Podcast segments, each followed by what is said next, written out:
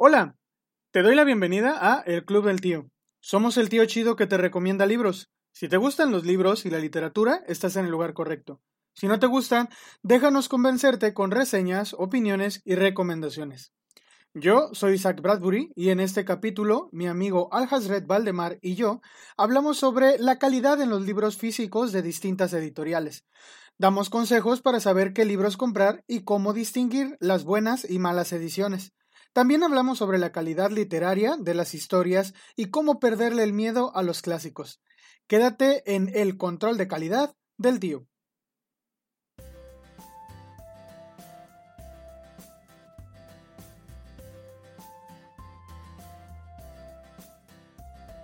las mejores opciones para invertir tu lana, porque también eso es muy importante. Si tú allá afuera compras libros, eh, es muy importante que sepas qué tipo de libros son los mejores, ¿no? Y no porque sean eh, editoriales caras, quiere decir que son buenas. El caso de Penguin Random House, por ejemplo, ¿no? Es una editorial que no es barata, pero tampoco es de, mucha calidad. El Disney de, los, de las editoriales es el emporio, es el, el monopolio de las editoriales, por lo menos en eh, parte de Europa, si no es que Europa y América. En Asia no estoy seguro, pero en Europa, todo en España, todo es Penguin Random House. Este, y pues aquí en Estados Unidos y en el resto de América, todo es Penguin. y lamentablemente. Penguin, patrocínanos. Penguin, súper buena editorial. Súper buena editorial, por favor. Me encanta de bolsillo. no, tengo que decir algo. La verdad es que de bolsillo nos ha hecho favores interesantes. Eh. Ha, habido, ha habido obras que no publica ya nadie, que ha republicado de bolsillo y que son y, que son este pues muy buenos por ejemplo hace poquito reitaron no sé si fue un tiraje muy muy cortito la verdad es que no lo sé porque no he visto en ninguna librería, en ninguna librería lo he visto, lo conseguí de hecho a través de un, de un grupo de, de, Facebook, mi copia de Battle Royale, que sería como... Ah, no inventes, ¿lo tienes? Sí, sí, sí, mira, por acá lo tengo. Pero es, es como... No lo, no lo encuentro yo tampoco. Es, es, muy difícil de encontrar, la verdad es mucho, muy difícil de encontrar. El... Es, es el origen de, de Hunger Games. Para mí, The Hunger Games es la, la copia de esta obra maestra que está por acá. Espérame tantito, por favor. Mira, yo no he leído el libro. Y no he leído el libro porque no lo tengo disponible. Yo no leo en electrónico. Leí mucho tiempo en electrónico, pero pues no, la verdad mis ojos no. Traigo como 8 puntos de, miopía en, cada ojo. Entonces, este, no, no leo, no leo en electrónico, me lastima mucho la vista y por eso no he leído el libro. Pero la película que no sé qué tan apegada esté al libro, pero la película este está muy, muy, muy buena. Está mucho mejor. Está mucho mejor que los Juegos del Hambre, aunque los Juegos del Hambre sean tres partes. Y aunque debo aceptar este que sí me gustó la historia de los Juegos del Hambre, como es como un retelling o una adaptación de este Battle Royale. Es un refrito que quisieron hacer, se nota. Yo creo que es un plagio, así tal cual. Yo creo que es un plagio porque evidentemente la historia prácticamente ocurre lo mismo. Un grupo de jóvenes son enfrentados a muerte y solamente uno puede sobrevivir, ¿no? La diferencia es que esto sucede en Japón, en la novela de Koshun Takami, y eh, es, un futuro distópico donde ya la sociedad está harta del comportamiento de los jóvenes, se vuelven muy peligrosos. Entonces, para controlarlos, toman a los peores y los mandan a esta a esta isla donde se van a matar. Y los Ojos del Hambre, pues es prácticamente lo mismo, nada más que allí es eh, una opresión por parte del gobierno, cuando también en la novela de, de es un gobierno represivo, ¿no? Entonces de aquí está para el Royal. Y lo edita justamente Bucket, que es como de bolsillo. Sí, como, es como otra de bolsillo 2.0.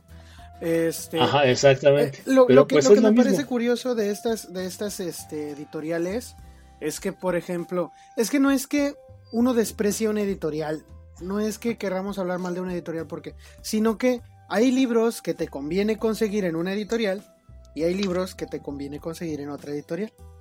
Entonces, claro. obviamente, eh, de bolsillo tiene un precio más módico que quizá otras ediciones de, por ejemplo, los libros de Stephen King, que de bolsillo ha sacado casi todo lo de Stephen King. Pero también Plaza y Janés tiene muchos libros de Stephen King. Entonces, este, pero cuesta más caro uno de Plaza y Janés que uno de, de bolsillo. Y si tú, por ejemplo, quieres. Ajá, y si tú, por ejemplo, quieres este. La, la trilogía de Mr. Mercedes en Plaza y Janés, probablemente ahorita ya no la consigas en Plaza y Janés. Es más probable que la consigas en de bolsillo. Porque pues ya se acabaron los de Plaza y Janés. Y no creo que hayan hecho otra reedición en lo que estamos hablando. Entonces, este, pues depende mucho de qué. de cuál sea tu presupuesto, de qué es lo que busques también depende mucho de qué libro te convenga comprar. Pero a veces, como, como lectores, este, nos conviene más eh, gastar un poquito más en una edición cara que comprarnos, quizá comprarnos un solo libro en una edición cara, que comprarnos tres libros en una edición barata. Creo que a veces vale más la pena. Definitivamente, y mira, la verdad es que yo creo que Place Janés tiene mucha calidad. A mí la verdad es que Place Janés me gusta mucho. La forma en la que en la que edita sus libros a mí me gusta mucho creo que tiene mucha calidad también en el tema de las de, ortografía y todo eso el tema del papel también me gusta mucho la encuadernación sobre todo los pastaduras son muy buenos a mí me gustan bastante eh, pero la verdad es que sí eh, eh Random House planeta aquí en en, en, los Méxicos es eh, es el amo y señor de, de todos los bestsellers no y pues en esos bestsellers está, está el señor King.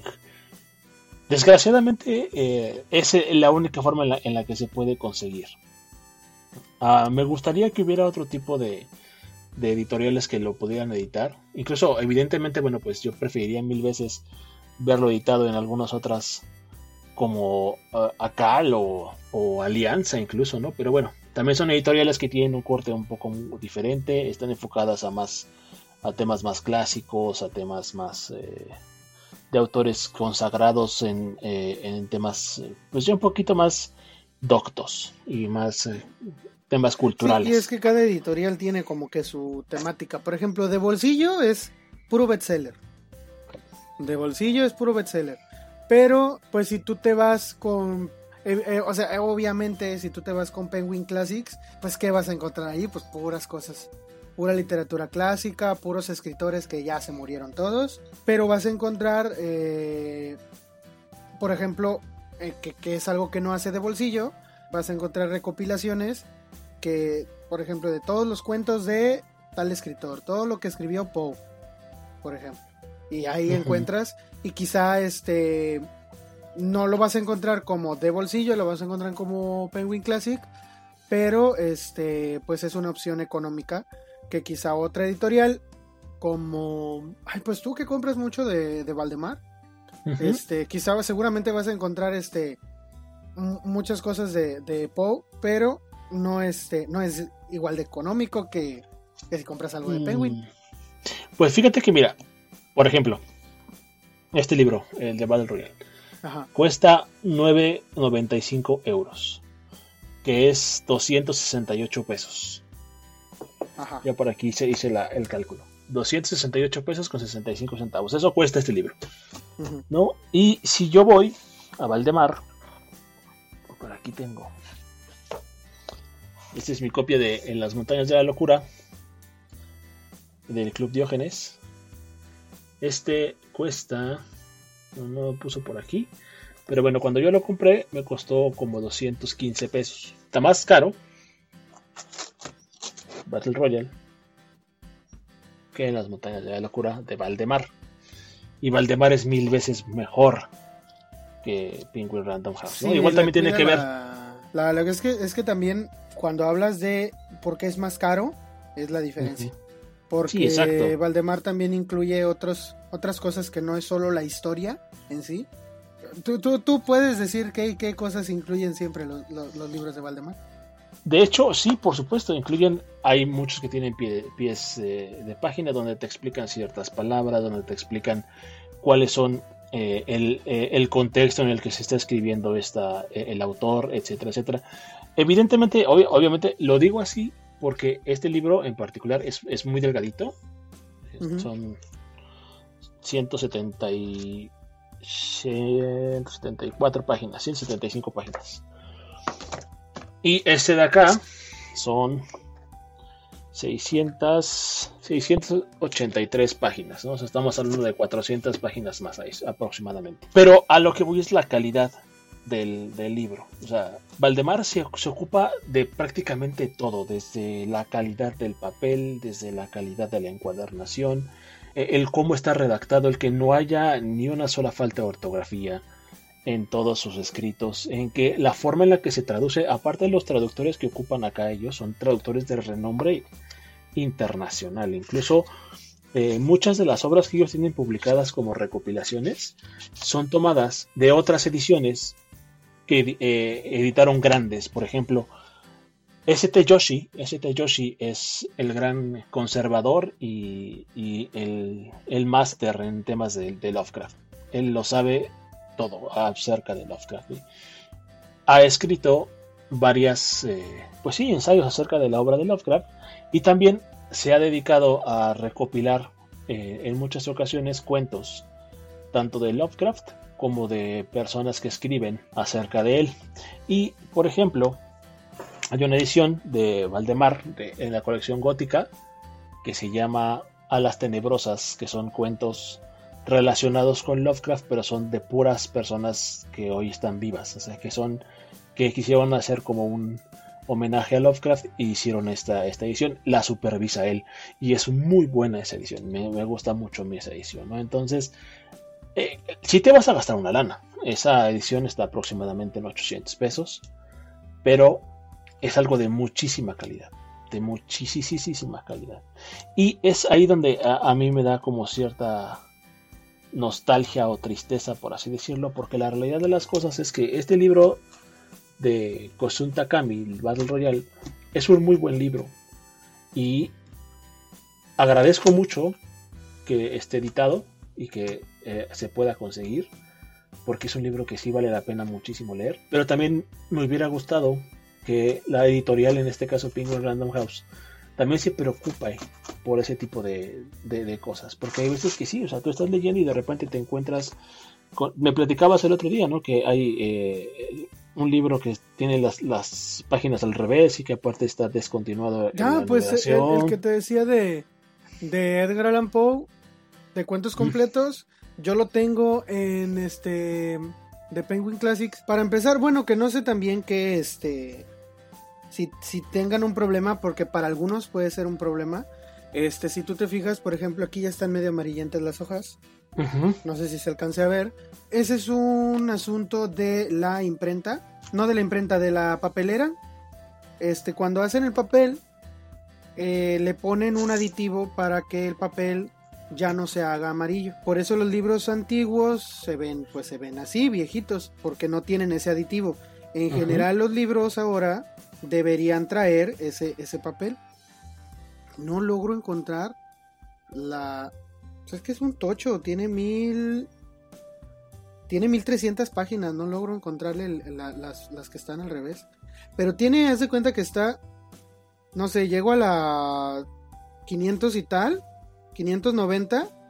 Y a la 591 ya no está, está la está la 620 y yo tengo que brincarme hasta lo que sería 620 para leer este la 591. Lo que sigue Ajá, voltear el libro, ponerlo de cabeza porque aparte de que está este pues que está volteado todo totalmente como si agarrase el libro al revés.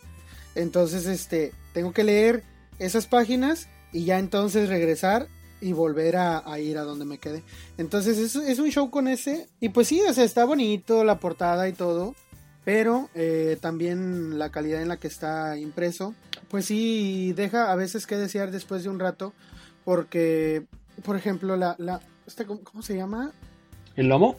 El lomo se curvea. Se curveó, ya. Y esto me pasa, esto le pasa mucho a los libros de, por ejemplo, de de bolsillo, los libros de suma de letras que están algo gruesos, también les pasa. Le pasa mucho, pues es que por lo general le pasa mucho a libros que están más gruesos, pero yo por ejemplo tengo unas ediciones de Fondo de Cultura Económica de la es de ediciones Ciruela. Ajá. La trilogía de El mundo de tinta de Cornelia Funke. Mm. Y estos, si tú te das cuenta, está, está gruesecito. Tiene 700 páginas. Este es el... ¿No, ¿No las has leído? Te lo recomiendo, está muy bueno. No, no las he leído. Eh, y, sobre todo si, si hay niños en la casa, este está muy bueno.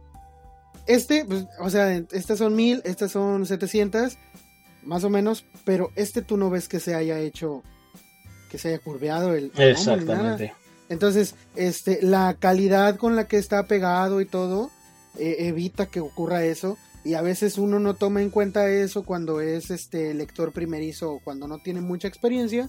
Uno se va con la finta, compra las cosas a lo mejor o más baratas o las que están más a la mano. Y no se espera uno a tener un, un consenso o no, no pide consejo de qué libro comprar.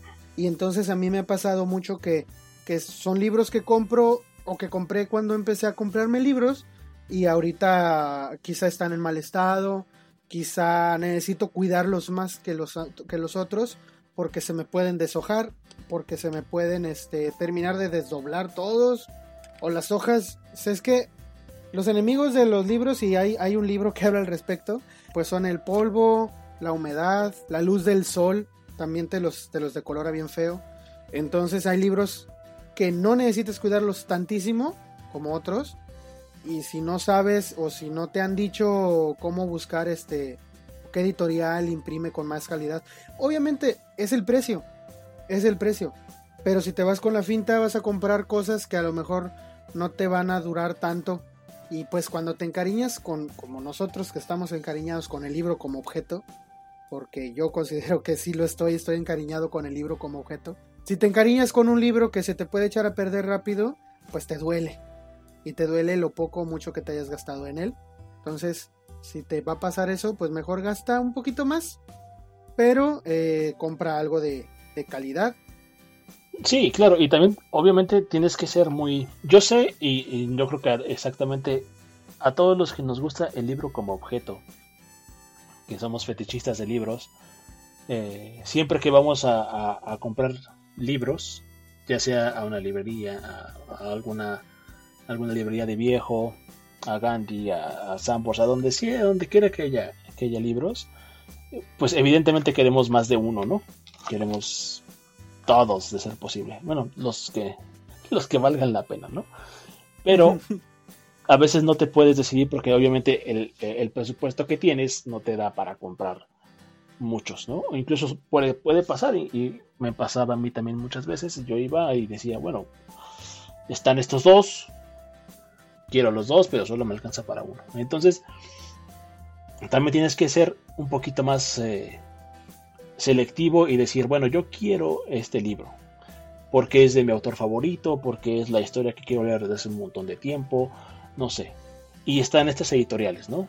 Está en esta que está súper caro y está en esta que está bien barata. Porque también eso pasa mucho, sobre todo con, eh, con autores que su obra ya es libre, como Poe, como Lovecraft, como eh, Conan Doyle, no sé, cualquiera de esos autores que ya... muchas, hay muchas editoriales que tienen sus ediciones porque no hay derechos, no puede pelear la familia o los descendientes, no pueden pelear regalías por esos libros, ni derechos, ni nada. Exactamente. les sale más barato editar esos libros que editar un libro de Stephen King que todavía no se muere y que aparte tiene 10 años que se escribió. Y aparte que es una persona que cobra muy bien los derechos, ¿no? Entonces, sí, sí. Entonces, este, por eso, por eso es que van a ver también eh, en muchos autores el mismo autor repartido en diferentes editoriales. Y hay editoriales que se ven muy bonitas, que tienen unas ediciones súper, súper padres y de repente ves el precio y dices, acá, ¿cómo, es que este libro cuesta, no sé, 100, 100 pesos? Y ese librito de allá, que dice Valdemar, que es así súper pasta blanda, eh, cuesta 400 pesos, ¿no? Bueno, la relación está en el tema de la calidad de la edición. Porque una cosa es que sea bonito y otra cosa es que el libro esté bien hecho. Eh, tienes que verificar la, ortografía, tienes que verificar cuando una página termina de una página a otra, tiene que ser en sílabas, es decir, no puedes terminar. Si, si por, por temas de espacio debes cortar una palabra, ese, ese corte de palabra debe ser en sílabas para que a la siguiente página no cueste el poder avanzar o incluso más cuando es una, página, eh, la página siguiente. Porque evidentemente tú conforme vas leyendo, si tú no, no tienes en tu cabeza lo que sigue, te vas a parar de leer. Y eso evidentemente, si estás leyendo en voz alta, pues no se ve nada bien.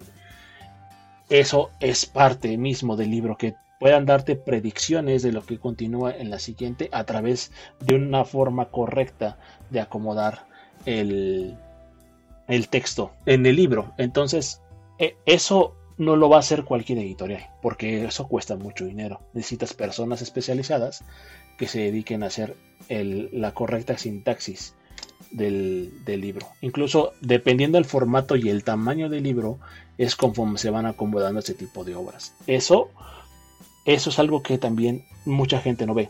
Que detrás de un libro no, no es solamente que digas, ah, yo quiero hacer un libro, quiero tener mi editorial, voy a agarrar eh, los PDFs que me descargué de internet y los voy a imprimir todos y listo. O sea, no, no es así. Tienes no, hay un trabajo y hay una cantidad de personas que trabajan atrás de un solo libro para que salga bien. En realidad hay por lo menos unas 10 personas involucradas, además del escritor, en la publicación de un libro. Pues si alguna, si se saltan alguna de esas personas que son como un paso de cada una de las... Sí, o sea, podríamos generalizarlo como de la edición del libro. Pues si te saltas uno o, evitas hacer un, trabajo de esos, pues el libro va a salir con menos calidad. Y si hay otra editorial que a lo mejor este sí pone eh, esos 10 aspectos, los cuida bien y esas 10 personas trabajan en, en, esa edición de ese libro, este obviamente pues va a tener más calidad porque pues cuando le cargas el trabajo a una sola persona, obviamente no, no puede hacerte tanto. Y esos son los libros que también pues le venden a uno pues, más baratitos. Una cosa que a mí me, me gusta de los libros o de ciertos libros es que este cuando los consigues por un precio, por un precio pues económico, pues no obtienes más que la novela y ya. La novela, la historia, fin. Si acaso este, al final te dice, estas son otras obras del autor y te da una sinopsis de, las obras. Sí, por ejemplo, ese, libro de Katzenbach este, es, es, así. Es pasta dura, es de ediciones, de ediciones B, de Grupo Z. Creo, creo que ya no salen así, porque esta edición es viejita. Esta edición es del... Ahí te voy a decir de cuándo. Mira, este es de 2003. Entonces, este... 17 años. Pues creo que fue la primera edición, sí. Entonces, este, ya ni siquiera tiene el mismo logo que usa Ediciones B. Ya, si te fijas, la B es, es, otra. Y la, la, de, la de Ediciones B de ahorita, pues es esta. sí. Es esta. Pero esta, aunque es de pasta dura y uno se puede ir de bruces con que es de pasta dura y todo, si tú la compras ahorita porque la veas más barata, no vas a encontrarte nada más que ya empezó el libro. Y ya abres una página en blanco y ya empezó el libro. Y se termina y al final es eso que te digo. Más libros del autor. Y ya te dice que otros libros ha escrito Katzenbach. Y si tú compras ahorita un ejemplar de El psicoanalista, que es este libro, si tú compras ahorita un ejemplar del psicoanalista, a lo mejor te va a venir con alguna introducción hecha por el mismo escritor o hay una edición especial que viene ilustrada, hay, o sea, trae extras. Obviamente esa te va a costar más caro, pero te permite conocer un poco más al autor. Por ejemplo, hay un libro de Margaret Atwood que se llama El cuento de la criada, que últimamente ha, estado muy en boca de todo el mundo por dos cosas. Primero por una serie, que la serie así se llama, El cuento de la, de la criada. Y ese, ese libro eh, lo sacó Salamandra en español, creo que no lo habían editado antes, hasta donde yo sé. Es la primera vez que se edita, pero incluye como ese libro lo escribió en los 80, la, la señora Margaret Atwood. Y, y pues en, en, español creo que va saliendo hasta ahorita, pero, pero mucha gente lo toma como si ella asumiera o estuviera prediciendo este un futuro que no que no se ve muy disparatado ahorita. Ahorita vemos ese futuro como muy cercano porque es una sociedad distópica en donde el gobierno se torna muy autoritario y tiene a la mujer este, sumamente oprimida. Y entonces ella hay muchas hay muchas personas sobre todo feministas que dicen que es un libro feminista.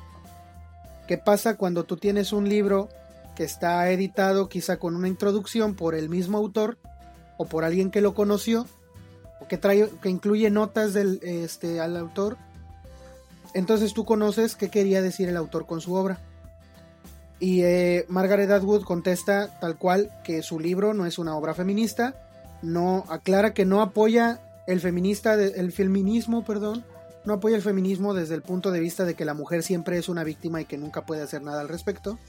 Tampoco dice que, que esté en contra de la, de la religión, sino que ejemplifica el hecho de que cualquier gobierno autoritario se vale de algún este, sistema de creencias para este, ejercer su autoridad moral. Entonces, y mucha gente dice que no, que el cuento de la criada es una novela ultra feminista y que el cuento de la criada es una novela que habla en contra de la Biblia y la misma escritora te dice que no. Y hay otras ediciones en donde tú puedes aprender más sobre el autor y sobre lo que él quería hacer con su obra, porque personas estudiosas se preocuparon, mejor dicho, la editorial se preocupó porque una persona que sabe del tema escriba al respecto. Entonces, si tú te consigues esos libros, te van a conseguir más caros, a lo mejor te van a salir más caros. Pero vas a aprender un poco más que solo la historia. Y pues ese acervo ahí lo vas a tener y vas a... Te aseguro que por lo menos en una conversación va a poder salir a relucir este, tu conocimiento y cuando no, son cosas que a uno le sirven para poder tener una idea correcta de lo que la obra quería hacer. Sí, yo creo que es súper importante eso. La verdad es que eh, por ahí algunas veces he, visto muchos comentarios, sobre todo en Facebook, que comentan de que, bueno, pues sáltate el prólogo y vete directa al, libro. Y la verdad es que no, o sea, no, no, no, no tienes por qué hacer eso. El prólogo está ahí por una razón. Y justamente es porque el... A veces el autor, o lo que vas a leer, necesita que te pongan en contexto para que entiendas de qué va el tema, ¿no? De cuáles son los objetivos del autor. Incluso, como dices, a veces el mismo autor se da a la tarea de poner una introducción sobre a su misma obra. Y en eso también puedes encontrar cierta información de mucho valor. No nada más al respecto de, de lo que vas a leer, sino también de, de cosas históricas que pasaron. Hay, hay una edición que tengo por ahí de Papa Gadot, de este... Ah, se me fue el nombre, pero bueno, habla de todo el contexto histórico en Francia, donde fue escrita la obra, ¿no? Eh, la Revolución Francesa, las decapitaciones de la burguesía, eh, todo ese tipo de cosas, que fueron orillando al autor a hacer su, su obra con ciertos tintes enfocado a cierta a cierto objetivo, aunque si bien es, estamos hablando de literatura de ficción, de, fantasía, el, eh, el, contexto histórico es muy importante y es que eso es algo también súper, súper interesante. Evidentemente cualquier ficción que pueda estar escrita o plasmada en una película o en una obra de teatro, siempre tiene que ver con la realidad. Y la realidad es la, de, la de la persona que lo está escribiendo. Entonces, los prólogos ahondan mucho en ese tema, ¿no? De te dicen, bueno, cuando vas a leer a Wilde, ¿no? Wilde era una persona, eh, para empezar, yo mucho tiempo creí, cuando, cuando era más joven, yo, yo, creía que Oscar Wilde era inglés. Y de repente me compro un libro de Aguilar, uno chiquito, ese de aquí que tengo, de hecho, por acá, es este, que es El crimen de Lord Arthur Arthur Y aquí dice que eh, Oscar Wilde, pues evidentemente no es inglés, sino que es eh, irlandés. Entonces, a pesar de que, pues evidentemente es la misma isla, eh, son cosas diferentes, ¿no? son, ideologías distintas. Este, son, ¿cómo se llama? Mm, contextos diferentes. Exactamente. En los que, sé. Eh, y entonces también, por ejemplo, mucha, mucha gente sabe que Oscar Wilde era homosexual, pero sin embargo tuvo esposa, tuvo hijos, eh, vivió acosado una vez que decidió destapar su condición de homosexualidad. Lo metieron a la cárcel, eh, muchas de sus obras peligraron en no ser publicadas. El retrato de Dorian Gray, de hecho, lo llevó a la cárcel por la forma tan hedonista en la que hablaba. Pero en el prólogo te das cuenta de por qué lo escribió así, ¿no? De, cuál fue el objetivo de Wilde, de desafiar incluso a, la propia autoridad eh, inglesa en ese momento que regía la forma de que debía escribirse una obra o no. Y Oscar Wilde dijo, yo no voy a hacer eso, yo voy a hacer lo que a mí me gusta hacer y voy a, plasmar en la obra que yo estoy escribiendo mi, mi visión personal del mundo. Y entonces es cuando, una vez que empiezas a leer la obra, te quitas de todos esos prejuicios lingüísticos que mucha gente tiene de, es que yo no, yo no leo a Poe porque su, forma de hablar es muy rebuscada. O yo no leo a Lovecraft porque Lovecraft eh, ni le entiendo lo que dice, ¿no? Y no sabe explicar absolutamente nada. Pero cuando entiendes el contexto de dónde, de dónde y cómo fueron escritas dichas obras, vas a, entrar mucho más informado al, al autor, porque además es importante esto. Cuando a una persona le gusta un autor, a lo mejor te dedicas a estudiarlo, lo interpretas y te vuelves un experto, ¿no? Y a lo mejor cada que leas un libro vas a saber de qué va. Pero si no lo eres, si es una persona que empieza a leer eh, ese tipo de, autores que son de mucho tiempo atrás, sí, es importante que sepas el contexto histórico en el que fueron escritos, porque no es el mismo lenguaje. Mucha gente me dice, es que a mí ni me asusta, o sea, a lo mejor no te asusta, no te asusta porque te estás acostumbrado a algo más gráfico, ¿no? Estás acostumbrado a ver tripas, a ver eh, descabezados, y, pero tanto Poe como Lovecraft, como Dunsany, como eh, Howard, como Hoffman, todos ellos hablaban de un, de un miedo más interiorizado, de lo que la persona sentía, de la angustia de las personas, del sentimiento humano, de la naturaleza humana. Y precisamente por eso es necesario que uno lea tanta descripción y que uno le preste tanta atención a las descripciones. ¿Por qué? Porque, porque es lo que te genera el ambiente que te hace sentirte de la manera que el escritor quería.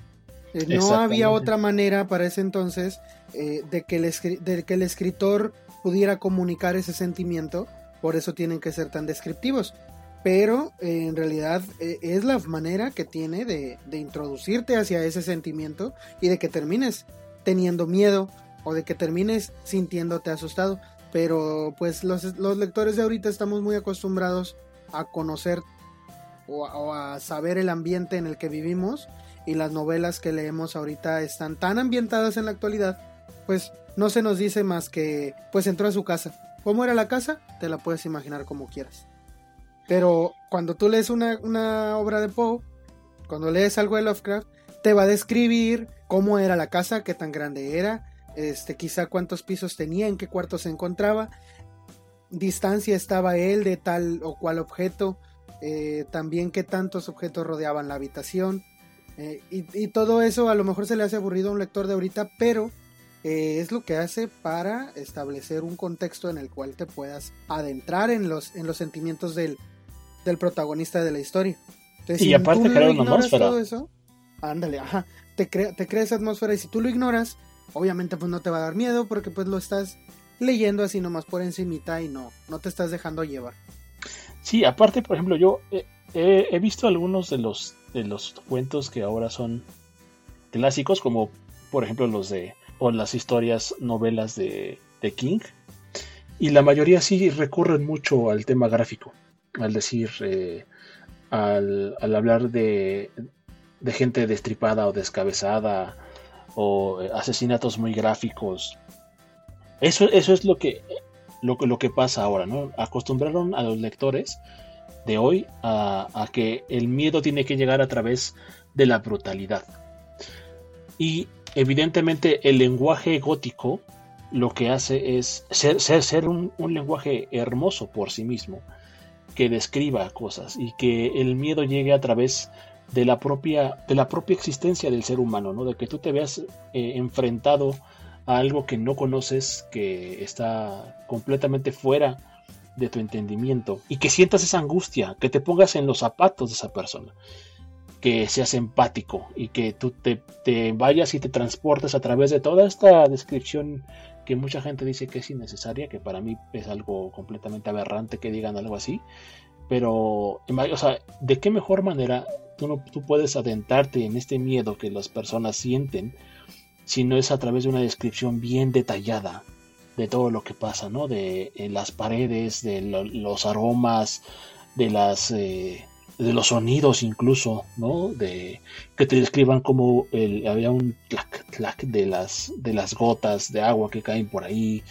eh, no sé, todo ese tipo de cosas te van adentrando en la historia, te meten en la historia. Eh, es, tomar el libro y viajar. O sea, es, yo he visto por ahí un montón de imágenes en Facebook que incluso digo, ¿cómo es posible que, de verdad, cómo es posible que la gente ponga ese tipo de cosas y ni siquiera se dan a la tarea de leer libros con estas características, ¿no?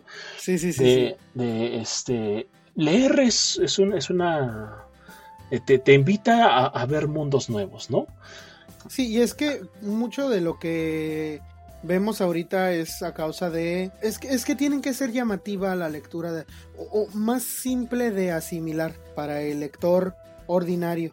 Porque, por ejemplo, Asimov decía en una en un artículo que él escribía para una revista que se llama o llamaba, no sé si todavía se escriba, este Newsweek eh, en el en 1980.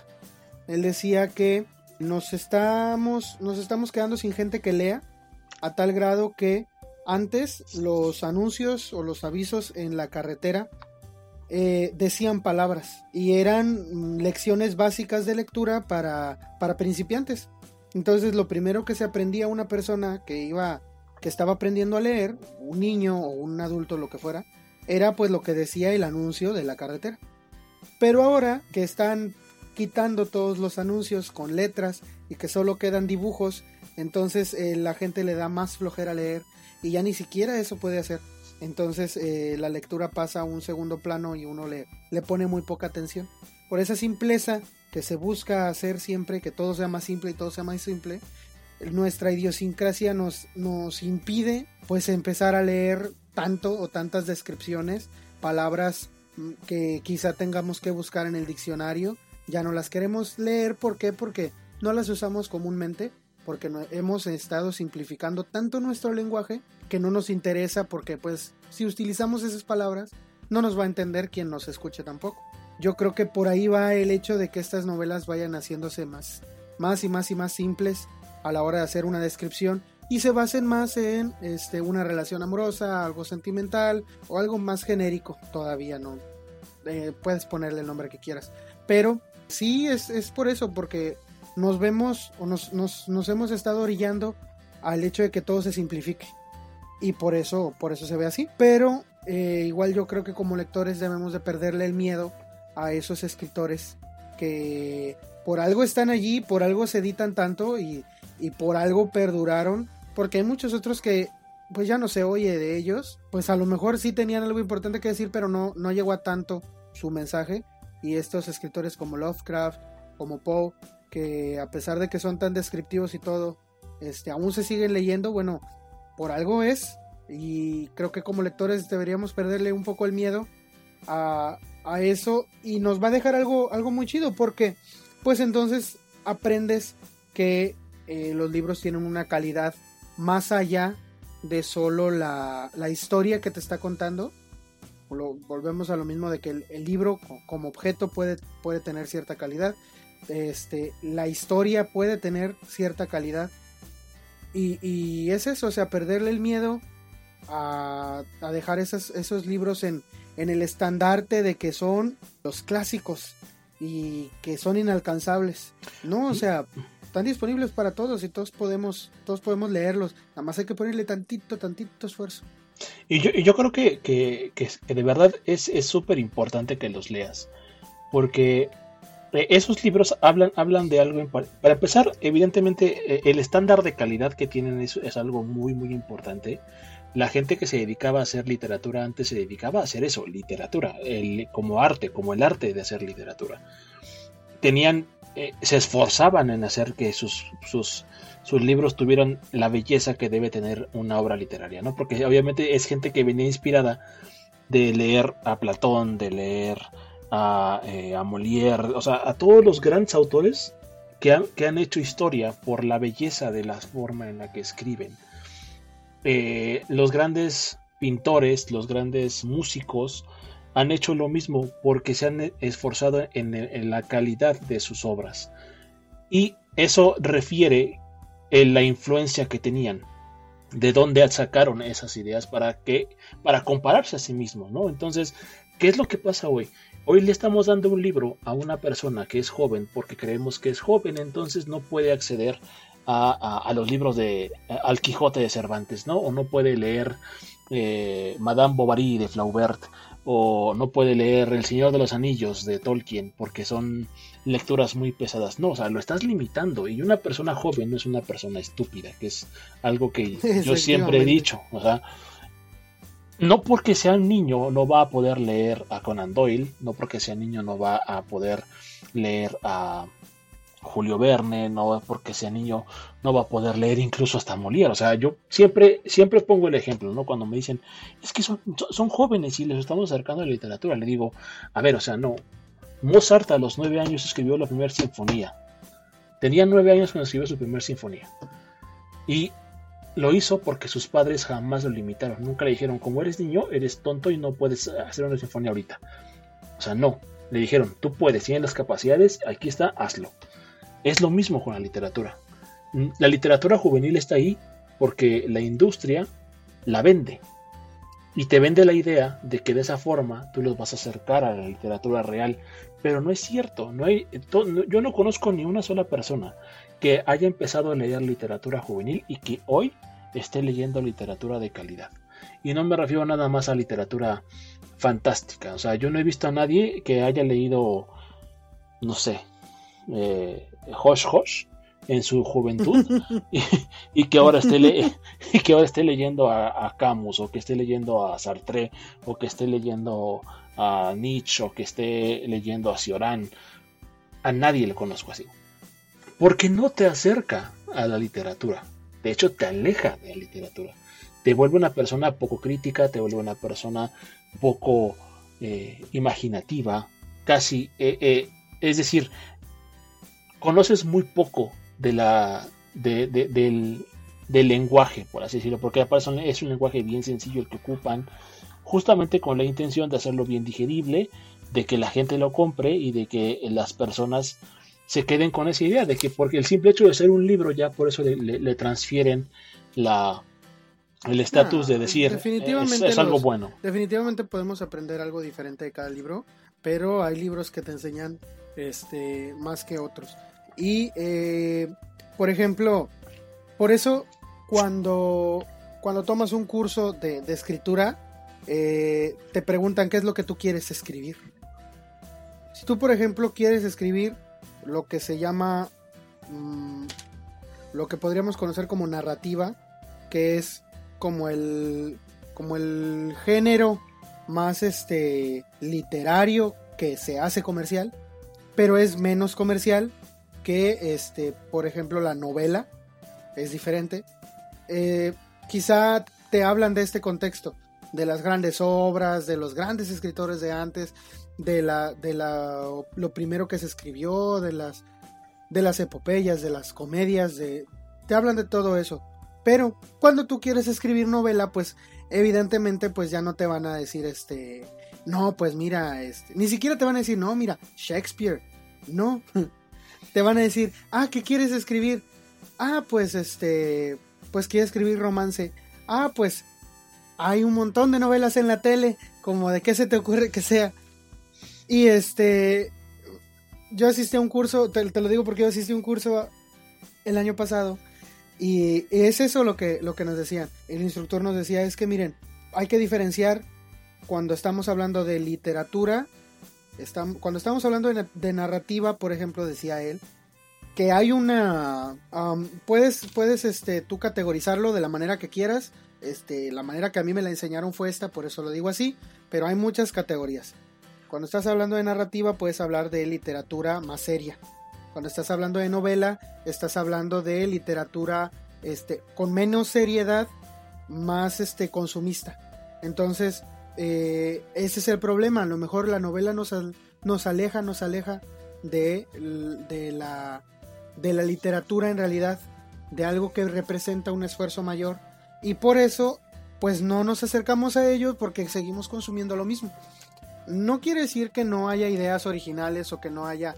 Eh, en, realidad, y hay una frase que me, que me gustó de un libro que leí hace poco, que era justo lo que estaba buscando. Dice, los artistas nos sentamos sobre un montón de restos que tienen 10.000 años de espesor Buscamos y rebuscamos y algunos lo hacemos brillantemente, pero no es más que un refrito deslumbrante.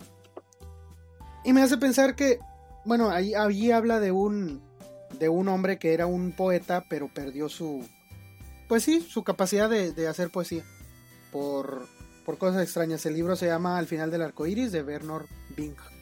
Eh, pero sí hace esta reflexión de que, de que a lo mejor podemos sentir que ya se escribió todo, pero en realidad yo siento que es que queremos creer que ya se escribió todo y no queremos esforzarnos para escribir algo algo mejor o algo nuevo.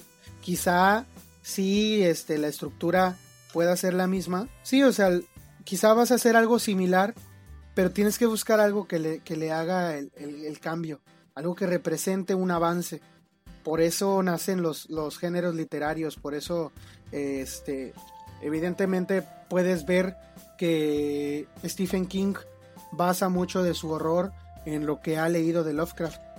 ¿Por qué? Porque no es un género que Stephen haya, haya comenzado, sino que es un género que empezó de, de antes de él. Y, y, de ahí le pone su toque, ¿no? Pero no, no puedes decir tampoco que novelas como, como tú decías, como Hush Hush, que se, mira, por ejemplo, La Quinta Ola, que es un libro que yo me leí, no te presenta ninguna idea acá muy novedosa. Es literatura como para pasar el rato. Pero como ciencia ficción yo no lo dejo. No es ciencia ficción, se centra muchísimo. Ya, ya lo único que, que te ponen es el romance de la chica con el chico.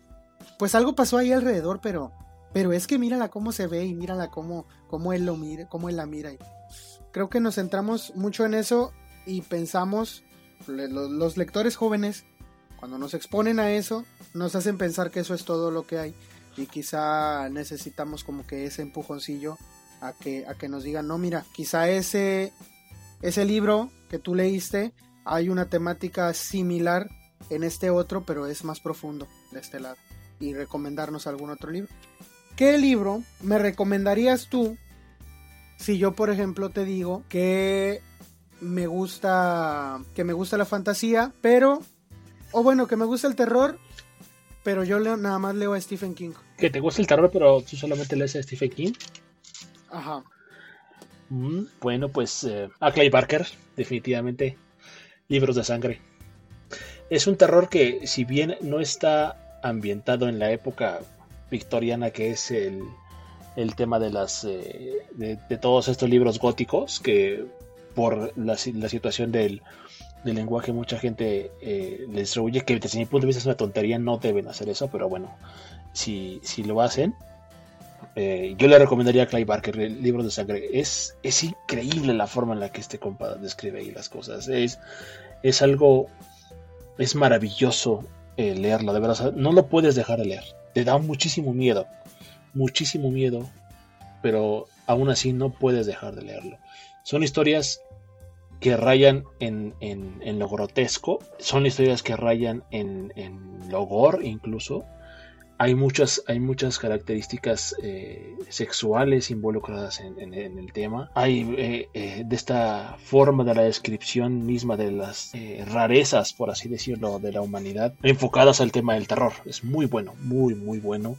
Y además te, te transporta a esta dimensión. Es como si fuera una dimensión desconocida. Este este, este mundo paralelo que ocurre de repente a, a, unas personas que tuvo la mala suerte de cruzarse por este portal dimensional, digámoslo así, y de transporta a un mundo completamente lleno de, desorden, de caos, de, horror. Hay un cuento en particular que se llama Lo Prohibido, de ahí sacaron al Candyman, eh, donde eh, eh, todo el asunto empieza desde un punto de vista de un barrio pobre y se va desarrollando como, una obsesión. Eh, es una obsesión de, poder encontrar el, el, meollo del asunto, de poder completar una, un ciclo. Pero a su vez, el, el, mismo, el mismo ente, este ente que está detrás de la, de la situación, obliga a las personas que se topan con esta localidad, por así decirlo, con obsesionarse a tal grado de que se conviertan en sus tributos, ¿no? Eh, y al final te, te, das cuenta de que no, hay forma de escapar de una situación así.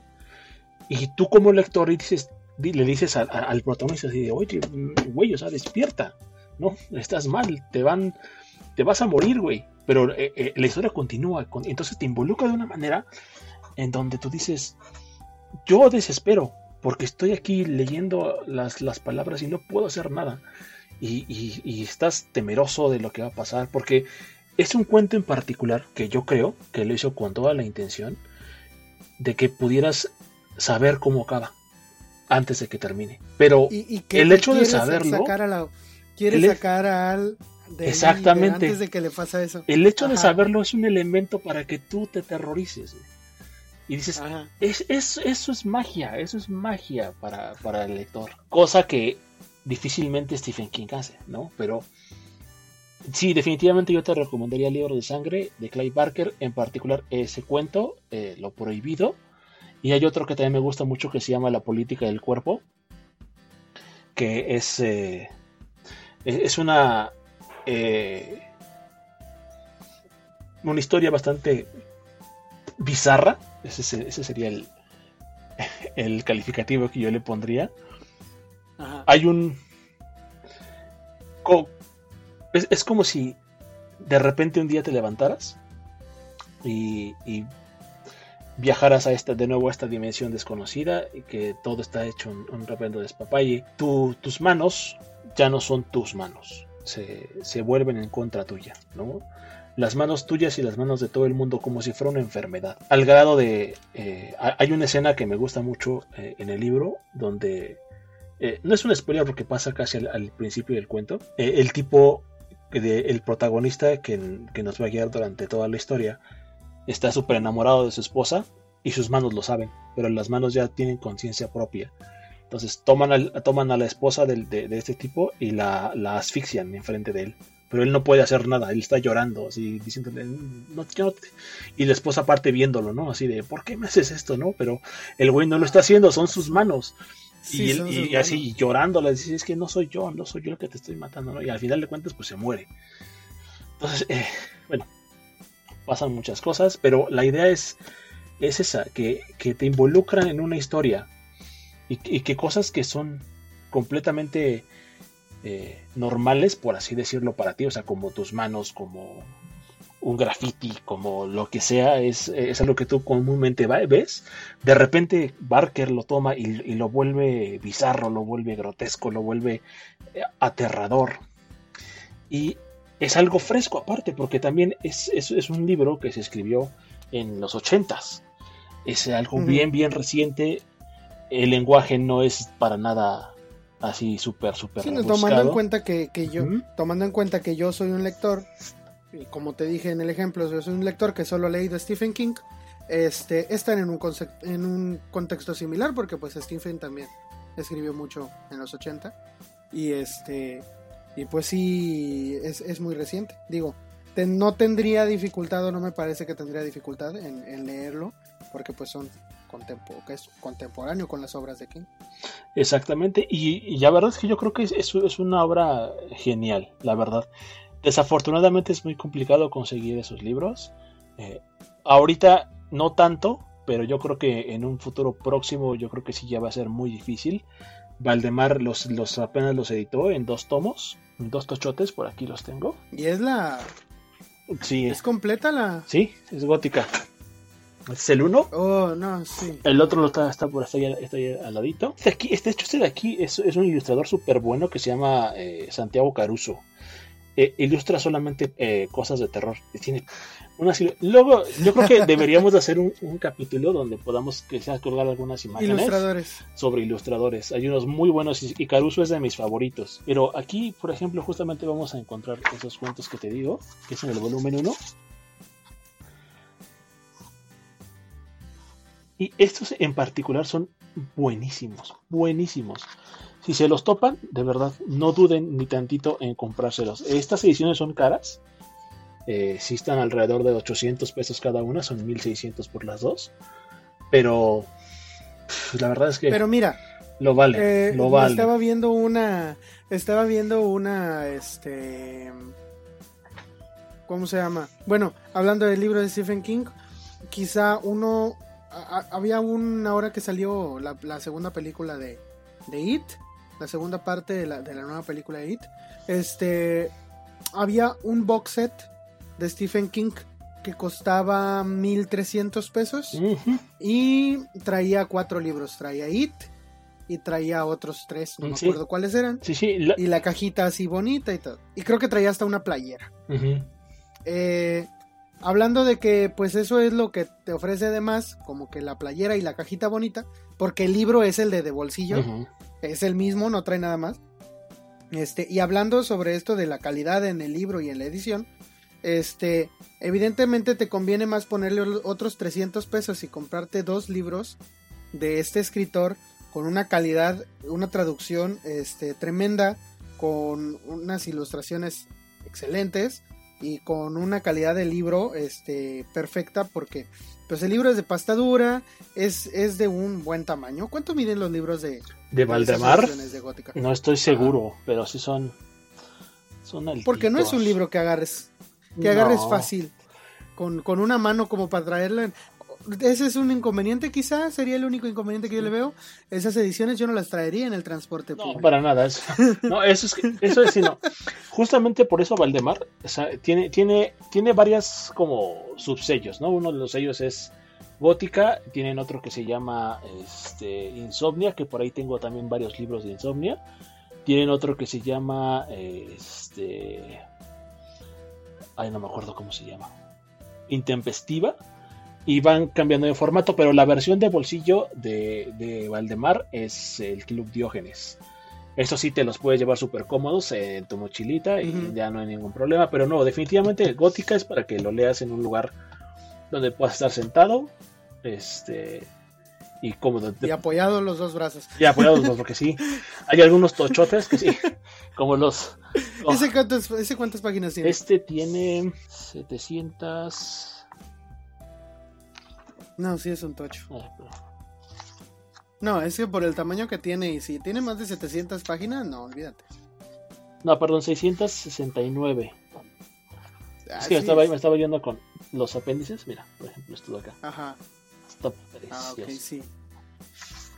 No, Hombre, eh, entonces, te digo, o sea, yo creo que eh, hay, que buscar la calidad en el libro de, las dos formas, ¿no? Como conclusión al, a lo que estamos platicando. Sin querer, pues abarcamos estos dos temas. Eh, que el libro tiene una calidad como, como objeto y que el libro aparte tiene una calidad como, como novela. La novela en sí tiene una calidad y hay que buscar acercarnos a la literatura más, más seria. No hay por qué tenerle miedo en realidad eh, a los clásicos ni al... Están allí por, y han perdurado porque, porque pues hay que leerlos. Por eso han estado allí. Este, si fueran tan olvidables, pues no los, no los veríamos todavía. Yo te aseguro que un ejemplar de la quinta ola, por ejemplo, de los Juegos del Hambre, de aquí a unos 50 años no van a ser joyas buscadas con tanto ahínco como tú buscas ahorita un ejemplar de, de, Bla- de Barker o de, o de Poe o de... No, no lo van a hacer. ¿Por qué? Porque la, no. literatura, o sea, la literatura es diferente. el- no es la misma calidad. No trasciende. no son obras que van a trascender porque no tienen ningún mensaje que realmente se, se, mezcle con el alma de, la humanidad como tal. O sea, eh, justamente lo que hacía Poe era una persona que desentrañaba eh, esas sensaciones del ser humano, esas eh, tristezas, esos miedos, esa, eso que, te hace a ti ser una persona. ¿no? Entonces trasciende por eso, porque te identificas con la obra del autor.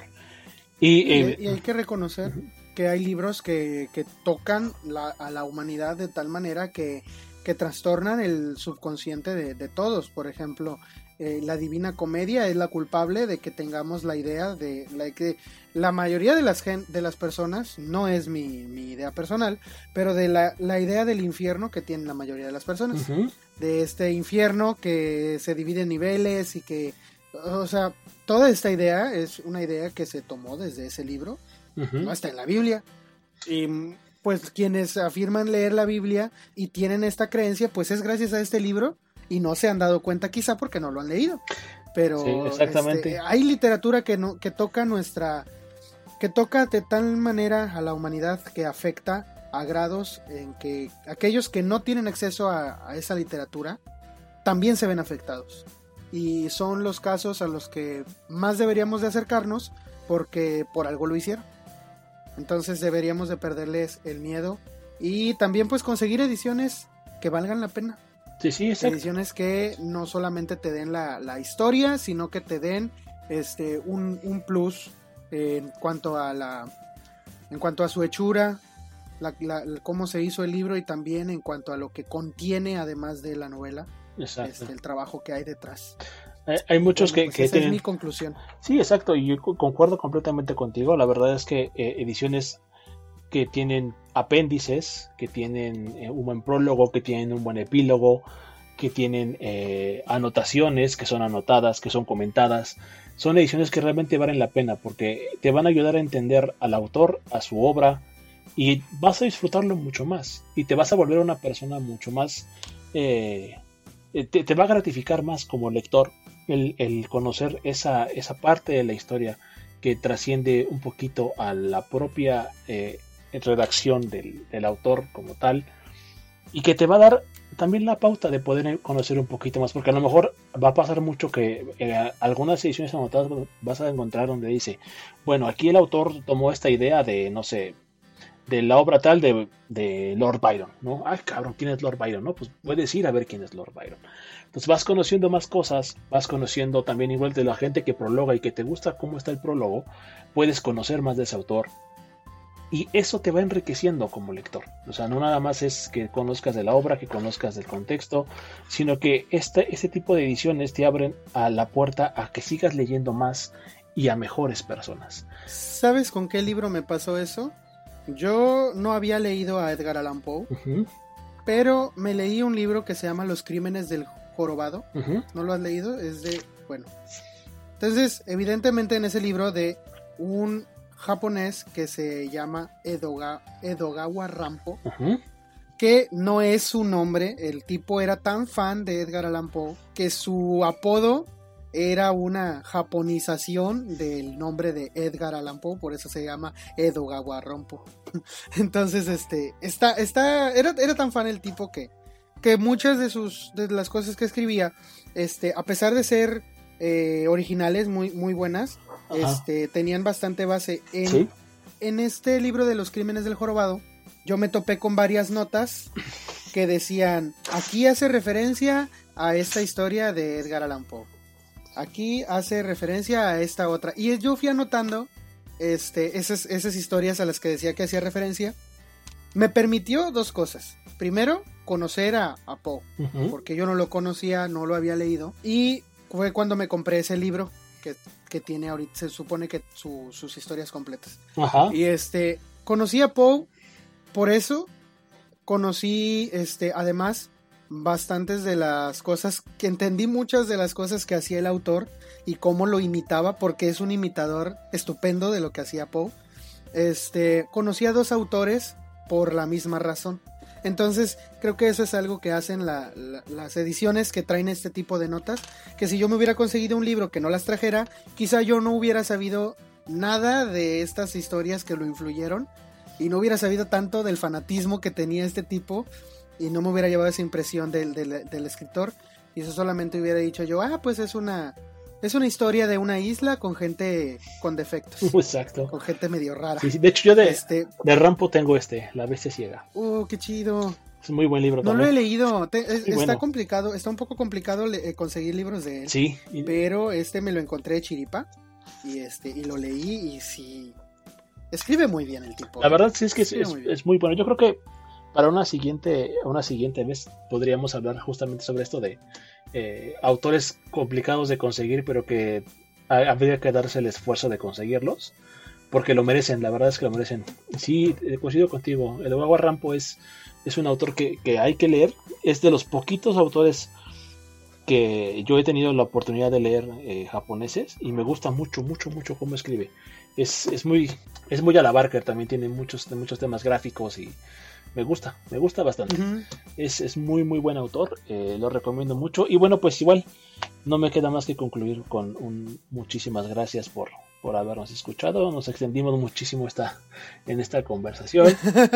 este, y, algo que me gustaría hacer dentro de, esto es justamente recomendarles un libro cada que, cada que terminemos esta, es, algún alguno de nuestros podcasts. No sé si eh, igual tú compartas conmigo esa idea.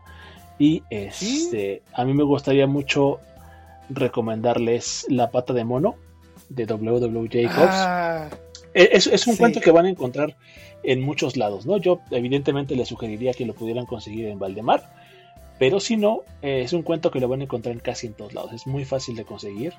Eh, en internet está fácil. En internet está fácil de conseguir. No lo consigue en físico, sí. Entonces, yo se lo recomiendo mucho como mi primera recomendación que les hago en temas de terror el, eh, la pata de mono. Incluso por ahí creo, yo no soy fan de los Simpsons, lo sabes, no, soy como fan de ellos.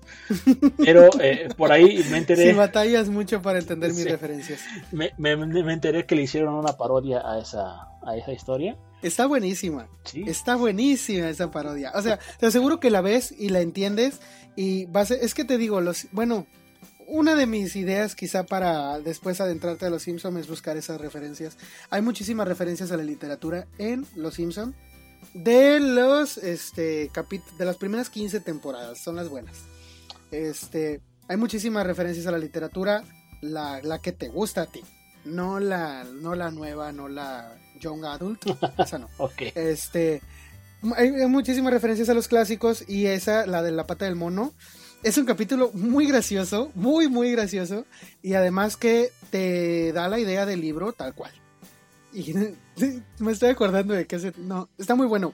Ve ese capítulo si no lo has visto. Pero sí, ese cuento está muy bueno, fíjate. Es, muy buena recomendación. Es muy bueno, se lo recomiendo mucho de W.W. Jacobs, La pata de mono. Y este, bueno, pues no sé si tú tengas alguna que quieras recomendar. Pues es que Quizá yo recomendaría recomendaría algo de aquí de México. Hay un hay un libro de novela negra que me gustó mucho que se llama El complot mongol. Lo leí a principios de año de Rafael Bernal. El complot mongol eh, es una muy buena novela negra. Es novela negra tal cual, no es novela policíaca ni es thriller. Eh, ¿Por qué es novela negra? ¿Qué se diferencia? La novela negra siempre va a poner una denuncia sobre un aspecto de la de la vida diaria de todos, o sea, en este, en este caso pues está hablando de la vida en México y habla de los tejemanejes que hay en el gobierno, las influencias y todo eso que ejerce el gobierno y cómo esta um, tráfico de influencias, podríamos decir, no sé cómo, cómo llamarlo, pone en peligro la vida de, de, un, de un detective que pues no estudió, no es, de la vieja escuela, entonces se basa siempre en su, en su instinto y cómo su instinto le permite identificar este, este peligro. Y la verdad la trama está muy buena, tiene un revés muy chido. Este, ¿no lo has leído? No, no, no. ¿No? Léela, léelo, está muy chido. Eh, este, este, este es de las primeras novelas mexicanas policíacas que han perdurado Muchas otras se han perdido, son libros que son inconseguibles, incluso en internet, incluso en electrónico. Pero esta novela vale la pena y es de esos libros que digo, pues si duró, duró por algo. Ya que lo leí, lo puedo confirmar. En realidad es una muy buena historia. ¿Quieren matar al presidente de Estados Unidos? Hay un estadounidense y un ruso involucrados. Tienen que trabajar con un mexicano para lograr, lograr atrapar al culpable, pero el culpable en realidad no sabemos quién es hasta el final y está chido es ese culpable. No te lo imaginabas. Entonces sí, esa sería mi recomendación. Eh, por lo general si recomiendo algo, si no es de novela negra, va a ser de ciencia ficción. Porque sí. sí. Yo la verdad Tengo mucho de eso. Yo también, yo, eh, tú lo sabes, el 90% de mi biblioteca es, está enfocada al terror. Pero por ahí tengo unas que otras eh, recomendaciones que también les voy a hacer bastante, bastante interesantes. Tengo algunos libros que yo podría considerar que son bastante bizarros, como La Cámara Oscura de Perak, que solamente es un librito como de 150 páginas, 200 páginas, que habla de los sueños que tuvo. Son todos sus sueños. Simplemente los escribió y los, los editó. Es, está, raro. Sí, mira. O sea, hasta de la, la, la, sola idea de. eso ya me dio, no sé. sí, mira. Y de hecho, justo lo, lo edita. Lo edita Impedimenta. Mira. Ah, ok, ok. Es este de acá. Y sí, son sus sueños. Ah, ya entiendo por qué cámara oscura. Ya la portada, la portada es, es muy descriptiva al respecto. Sí, se ve chido, lo voy a buscar. Son sus sueños así tal cual. Entonces, es, es eh, igual también como tema de, recomendación para la, para la gente, del tema de las editoriales, Impedimento es una muy buena opción. Entonces, este, pues nada. Muchísimas gracias por escucharnos. Esta otra recomendación, yo voy a dar otra recomendación y no es de novela negra. este, no. Eh, Sabes que nunca he tenido oportunidad de recomendar este libro, este, pero es muy bueno. Eh, se llama la luz difícil. Es un librito bien chiquito. Tiene... Yo creo que no tiene ni 120 páginas. 131 páginas. Es de Tomás González. Este señor es de Colombia y escribe... Describe la historia de un joven. El personaje principal es el papá del joven. Y él está, el papá está describiendo todo lo que le pasaba al muchacho. Tuvo un accidente y quedó cuadraplégico y está pensando en la eutanasia. Entonces, eh, pues la historia se desarrolla en eso, si, si el joven va a optar o no por la eutanasia y el punto de vista de la familia sobre su decisión. Son 130 páginas, entonces no da mucho tiempo, no da muchos rodeos. No da muchos rodeos, entonces este es muy sentimental ese libro.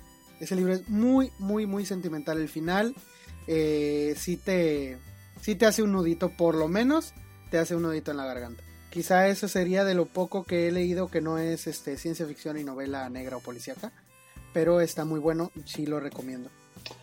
Bien, no, tampoco lo he leído, pero me lo llevo de tarea. Te lo recomiendo y a ver si esta sí es una de esas recomendaciones en donde sí me haces caso. este, porque yo te recomiendo muchas cosas. Yo sé que, eh, o sea, es imposible leer todo lo que te recomiendan. Pero este libro sí, fíjate que me gustaría me gustaría que me dieras tu opinión al respecto, tus impresiones sobre el libro. Está muy bueno. Sí, es un tema, vaya, por el tema que trata. De hecho, pues nada, este, El tema se ve ¿Ah? interesante. Sí, sí, el tema está muy bueno. Y hay otro. Bueno, luego te digo. pero sí, es que si no, vamos a alargar sí, no vamos a acabar nunca. un buen rato. Entonces, pues eh, nosotros nos despedimos. Eh, esperamos que nos escuchen la próxima. Te recordamos que puedes encontrarnos en la plataforma para podcast que prefieras. Spotify, Apple, Google. Síguenos y danos tu calificación. En todos lados nos encuentras como el Club del Tío. Suscríbete a nuestro canal de YouTube y danos un like en Facebook. Ahí encontrarás material nuevo cada semana que no podrás ver por acá.